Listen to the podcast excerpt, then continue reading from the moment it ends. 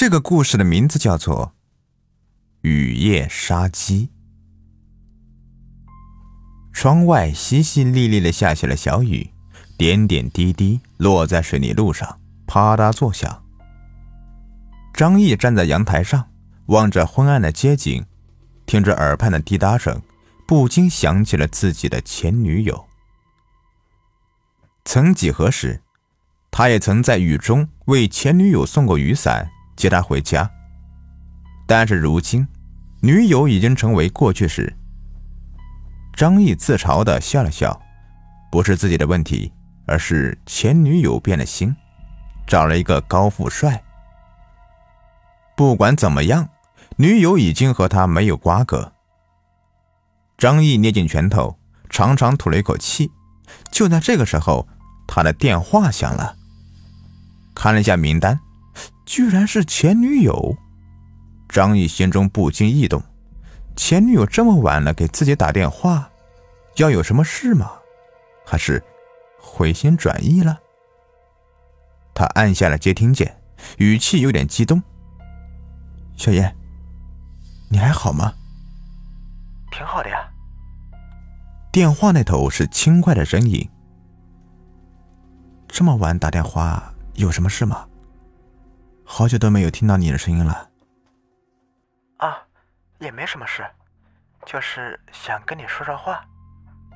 你想听什么？我都说给你听。啊，那个，你不是作家吗？我想听鬼故事。好，那我跟你说一个故事吧。从前有一个街口。住着一个寡妇，这个寡妇每天起早贪黑卖红薯和板栗。每次雨天，她都会披上红色的雨衣。但好景不长，再次暴雨天，寡妇再次出街，却遭到几个醉酒的流氓调戏。她竭力反抗，还是不敌，然后被几个流氓拖到巷口奸淫并杀害了。第二天才有人发现。一身红衣带血的寡妇，红衣和血迹都混在了一起，十分狰狞。他死前都睁大了眼睛，满眼的不甘心。张毅停顿了一下，说：“我说完了。”真好笑，张大作家，你编故事的能力还是那么差呀？难怪你成不了气呢。小燕在那头冷嘲热讽。张毅满脸的阴沉，原本以为女朋友回心转意，谁知道她是来奚落自己的。他正要反驳两句，电话那头变了声音，是一个男人的声音：“好了好了，睡觉了。你电话也打了，调也调戏了，嘿，赶紧睡觉。”张烨知道那是故意的。这个男人正是小燕出轨的那个高富帅，他很恼火，想要骂上两句。文人的尊严终究化成了闷在心头的愤怒。电话那头自己挂了，留下一串省略号。张毅不甘心，他被这些戏弄，小燕当他是什么呀？电话那头的小燕躺在高富帅龙泽宇的怀中。看起来很是甜蜜呢。哼，今天真是的，本来还要演一场好戏的。小燕道：“你够了，跟你前男友打电话也不经过我同意，下次不许这样了啊。”龙泽宇道：“好了好了，我也只是玩玩而已嘛，对你才是真心的呢。”小燕撒娇道：“我明白。”睡了，不早了。龙泽宇应声，把灯一关，一个雨天的晚上就此过去。第二天，小燕和龙泽宇一起起床，到龙泽宇家里的公司上班。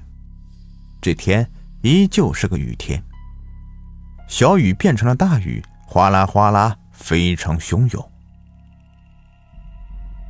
深沉的夜。像是有一只凶兽潜伏一般，发出嘶嘶的喘息声。暗无月色的云层下，是一起行走在街道上的小燕和龙泽宇。雨天逛街的感觉很好吧？不太好，我觉得今天的气氛有些怪呀。龙泽宇看了看天色，隐约察觉到了什么。有什么怪的？对了，你先回去，我还有一个惊喜要送你呢。小燕突然说道：“惊喜？生日礼物吗？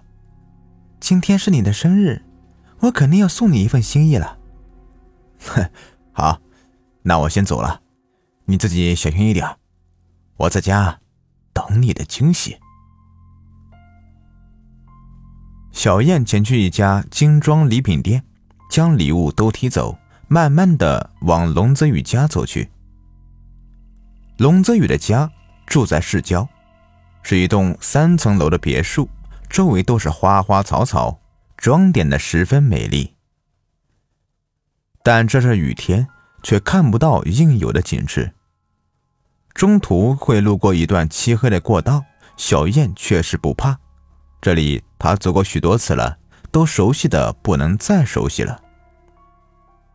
就在他走到一半的时候，突然，附近的过道旁边出现了一个身穿红色的雨衣人。这个人满身都被遮盖，在雨中显得格外的怪异。他浑身都被大雨倾覆，一双眼睛似乎在盯着小燕。红色雨衣。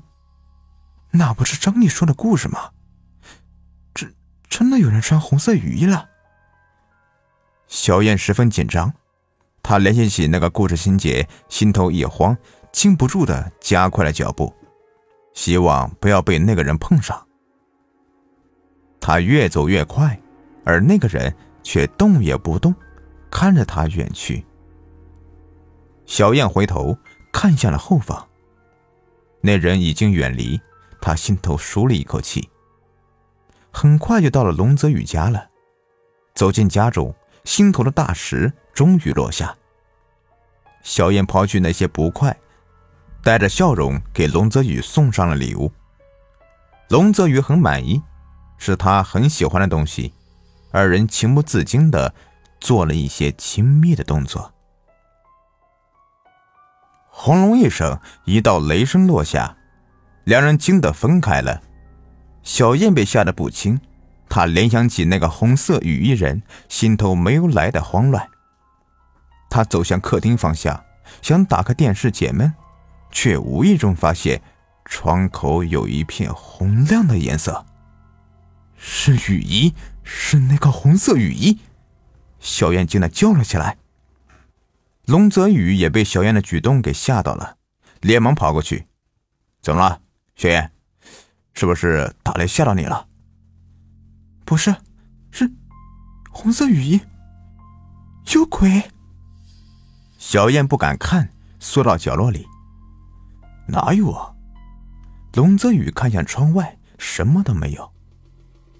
小燕抬起头，窗外方向分明什么都没有。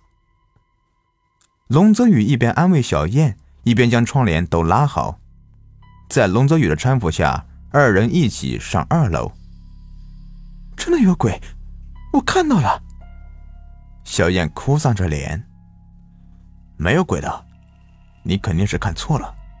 我觉得你需要休息，你今天好好休息吧。”龙泽宇很严肃的说道。小燕这才躺在床上，裹紧了被子，缩着身子。轰隆！又是一片雷声，店里开始不稳，灯光一闪一闪的。小燕的脸被吓得煞白，不敢说话。龙泽宇一边安慰他，一边准备下楼打开备用电源。别走，陪我吧。小燕拉着龙泽宇：“我去打开备用电源，马上就上来。”龙泽宇话音刚落，又是雷声阵阵。电力短路了，灯光彻底熄灭。龙泽宇赶紧走出房间，跑下楼去。身后的小燕瑟瑟发抖，躲在被子里，大气都不敢喘。外面的雨声叮咚作响，隐约有夜光照进房间。龙泽宇打着手电筒来到一楼的电力室，正要打开电力，突然他听到身后一阵响声。龙泽宇转过头，看到一个穿着红色雨衣的人。那个人双手缩在衣服里，显得非常诡异。那人静静的站着，似乎在盯着他。龙泽宇没有慌乱，他立刻下意识的觉得有人闯进家中，他赶紧打开电源。就在这个瞬间，那人动了，衣服里掏出一个尖锐的利器，不等龙泽宇反应，利刃已经刺入了他的心脏里。他喉咙嘶哑，发不出丝毫声音。眼睁睁看着自己的胸膛被坚刃刺入，血流如注。利刃收回，血光四溅，龙泽宇缓缓倒地，一动也不动了。龙泽宇，楼上传来了小燕的声音。小燕始终在呼喊，却没有龙泽宇半点声音。他害怕了，他移动步伐来到楼梯口。想要寻找龙泽宇的身影，却惊奇的看到一个红色的身影。利刃滴落着鲜血，血液和雨水一起渗落到地上，啪嗒啪嗒的，比雨声更加清脆入耳。你是谁？别过来！小燕惊叫着，到处乱跑，跑到了三楼。那红色雨衣人却一步一步的往楼上逼近，双眼带着血红的光芒。小燕死了，身体被肢解成了五块，分别放在不同的房间。凶手十分残忍，下手狠辣，警方来调查都被吓了一大跳。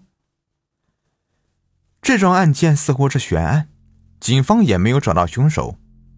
有人曾说看到了一个穿着红色雨衣的人，但这个人在作案之后就隐没在了郊外了。就连龙泽宇家里的监控也没有发现这个人的模样，甚至连身影都经过了修饰。作案细节堪称完美。张毅坐在家中。写着新出的鬼故事。这篇鬼故事倾尽了他的心血，是他的亲身经历。故事里写着一个红色雨衣人的报复，同时夹杂了红色雨衣的传说。